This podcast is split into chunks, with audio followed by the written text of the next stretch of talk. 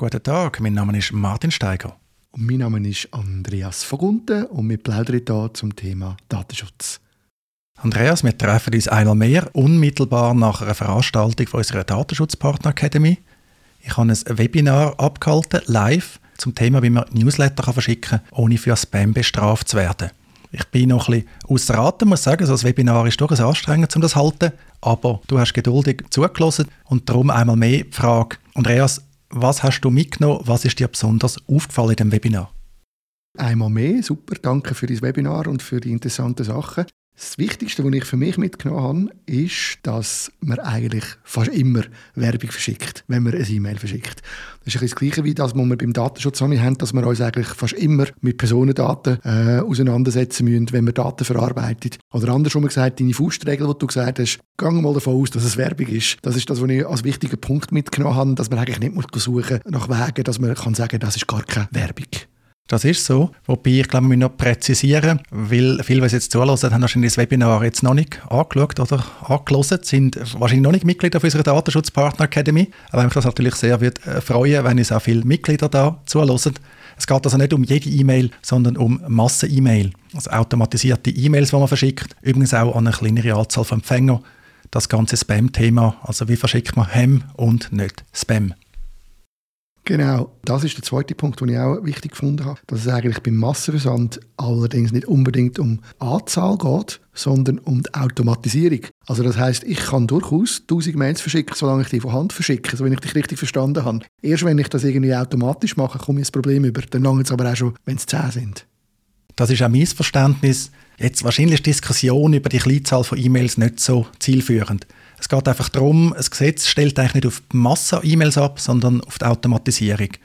Und das denke ich mir auch ein sinnvolles Kriterium, weil im digitalen Raum skalieren die Sachen natürlich. Man kann es sehr einfach automatisieren, man kann es sehr einfach nerven. Man hat also sehr wenig Aufwand und tut dann bei den Empfängern, die die E-Mail vielleicht nicht wollen, die Werbung nicht wollen, also das als Spam sehen, dort aber dann halt den Ärger verursachen. Und jetzt könnte man ja sagen, ja, beim Mails-Empfänger ist das ja gar nicht so schlimm, aber weil das natürlich ganz viel machen, kennen das, wenn man ins Spamfilter schaut, ist ein ungelöstes Problem nach wie vor.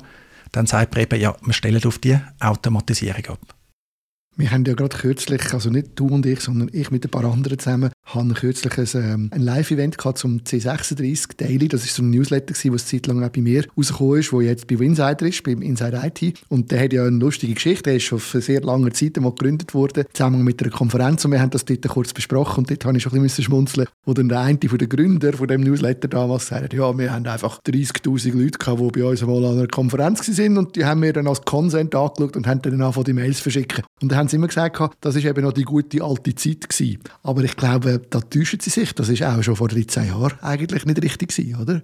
Ich kann dir jetzt nicht auswendig sagen, seit wir im Lauterkeitsrecht in der Schweiz die Bestimmung gegen Spam haben, aber vermutlich ist das schon länger ein Thema, denke ich. Also wir haben jetzt 2022, 13 Jahre, oder? Also wir sind äh, nicht in den 90er Jahren, wenn wir 13 Jahre zurückgehen.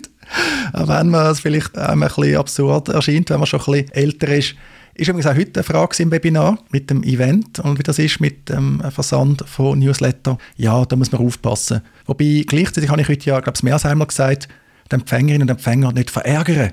Also es geht häufig gar nicht um ein rechtliches Thema, sondern einfach darum, ja, wie geht man mit diesen Empfängerinnen und Empfängern von diesen E-Mails um.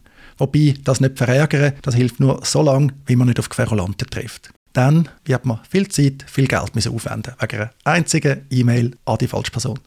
Ja, und das ist auch etwas, wo man sich immer wieder muss befürchten davor, also fürchten davor. Ich habe das auch schon gehört von anderen, die dann wirklich leiden, wenn sie so jemanden haben, der dann auf sie losgehen. Du hast das heute auch erwähnt, gerade wenn es dann in Deutschland passiert, also im europäischen Raum. Und von Deutschland her kann das dann teuer werden, wenn man da Pech hat und sich nicht richtig verhalten hat und einem das kann vorgeworfen werden. Ich habe noch eine Frage dazu. Du hast auch kurz erwähnt, und das kommt ja immer wieder vor, man muss auch, wenn jemand sich lange nicht meldet, äh, muss man davon ausgehen, dass der Newsletter eigentlich nicht mehr abonniert wird. Es gibt andere Situationen auch. Also die Frage ist ein bisschen, kann ich per Newsletter fragen oder kann ich per E-Mail fragen? Also eine andere Frage ist, kann ich zum Beispiel denen, die bei mir an der Konferenz sind, und ich habe jetzt nicht vergessen, irgendeinen Consent-Button zu machen für den Newsletter oder das Checkbox, könnte ich denen alle mal ein Mail schicken und sagen, du, das willst du gerne mein Newsletter abonnieren, klick da. Das ist eigentlich dann auch schon Spam, oder? Das wäre eigentlich auch schon Spam. Das ist eigentlich nicht zulässig. Man hat wieder Zeitpunkt verpasst, um zu fragen. In der Praxis wird das gemacht, funktioniert nicht schlecht. Das hat man auch, wenn es darum geht, Adressbestände zu legalisieren. dann sagt man häufig, ja, die werden wir jetzt nicht entsorgen und neu mit der Akquise starten, sondern man schickt denen allen ein Netzmail und bittet sie doch unsere Newsletter jetzt zu abonnieren oder ihr Abonnement, was sie eigentlich schon haben, ohne aber eingewilligt zu, haben, zu bestätigen. Ist aber ein Risiko, also wirklich am Schluss halt das querulante Risiko, vor allem in Deutschland, zunehmend auch in der Schweiz. Es gibt einfach Personen, die ärgern sich dann so stark oder auch so, wie sie halt generell unterwegs sind, die werden dann sehr mühsam. Also darum, wir reden immer vom risikobasierten Ansatz. Ist auch Diskussion, gibt es den überhaupt im Datenschutzrecht? Und da sind wir eben nicht im Datenschutzrecht drin, sondern auch im Lauterkeitsrecht. Aber das muss sich am Schluss wirklich überlegen, was ist das Risiko, wo man eingehen will. Du hast uns noch deine Einstellungsvorschläge gezeigt vom Mailpoet, wo man können einstellen konnte, dass wenn, wenn jemand zwölf Monate nicht reagiert auf den Newsletter, also keinen Link klickt, nicht aufmacht, dass man dann ähm, muss davon ausgehen, der will den nicht mehr und dann schickt man dem keinen Newsletter mehr. Da ist auch noch die Aufbewahrungspflicht dazugekommen. Da habe ich auch schon erlebt, dass es Firmen gibt, die mir dann ein Mail schicken. Also ich habe schon ein Mail bekommen, das heisst, du, wir haben gesehen, dass du den Newsletter eigentlich nicht mehr aufmachst. Wenn du jetzt nichts unternimmst, dann wirst du den nicht mehr bekommen. Und wenn du dann weiterhin willst, dann klick da drauf. Ist das ein guter Weg oder wie würdest du das einschätzen? Ich glaube, das kann man schon machen. Ich habe einfach Zweifel, ob das funktioniert. Also es hat man Indikatoren, dass ein Empfänger ein Empfänger schon sehr lange nicht mehr interagiert hat. Vor allem das Link-Tracking ist ja sehr zuverlässig. Man sieht, wenn man das richtig macht, ob jemand auf den Link klickt hat oder nicht. Das Öffnungstracking ist ja weitgehend ruiniert wegen Apple und anderen, die das eigentlich aushebeln, weil einfach äh, jede E-Mail dann als geöffnet dargestellt wird, so wie die verarbeitet werden. Also von dem her ist es jetzt nichts, wo bei mir die Alarmglocke läutet, aber ich sehe auch nicht den Sinn so, weil es ist eine weitere E-Mail im Rahmen des Newsletter und jetzt habe ich mich nicht mehr für die Newsletter interessiert. Vielleicht ist er in Gmail automatisch aussortiert worden, vielleicht habe ich den Newsletter auf den Spam-Filter gesetzt, was auch immer. Ja, ich lösche den immer und dann, wieso sollte ich dann ausgerechnet bei so einer E-Mail dann anders reagieren? Das dunkelt mir jetzt weniger widerrechtlich von der Gefahr her, als einfach verzweifelt. Vielleicht noch ein letzter Punkt zum Anschauen, den ich auch wichtig gefunden habe wo man mitgeben kann. das Schlimmste, was du auch als Erlebnis praktisch wenn man einen Newsletter abbestellen will und man kommt dann ganz viele Hürden über. Ich habe das auch schon oft erlebt, vor allem so Marketing-Newsletter aus alten Zeiten, wo man einfach nicht los wird, weil man, man muss die E-Mail-Adresse wieder eingeben und das macht einem dann wirklich verrückt, oder? Und man tut dann spammen, also auf Spam setzen, aber das hilft dann denen auch nicht wirklich. Wieso machen die das? Ich weiß es nicht. Zum Teil machen das auch Absender, die es gar nicht erwarten würde.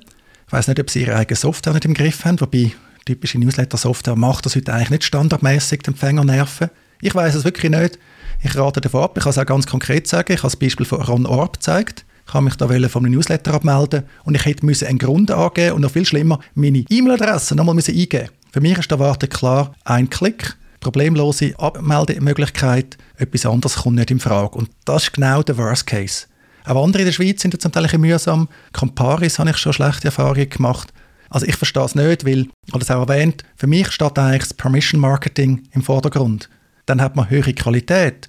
Was die machen, ist, dass sie den Newsletter verschicken an Leute, die das gar nicht mehr wollen. Sie werden eben vielleicht als Spammer markiert, was eine Senderreputation absetzt. Ich verstehe es wirklich nicht hoffen wir, dass das immer weniger der Fall wird sein in Zukunft. Also ich glaube, es hat sich auch schon ein bisschen verbessert.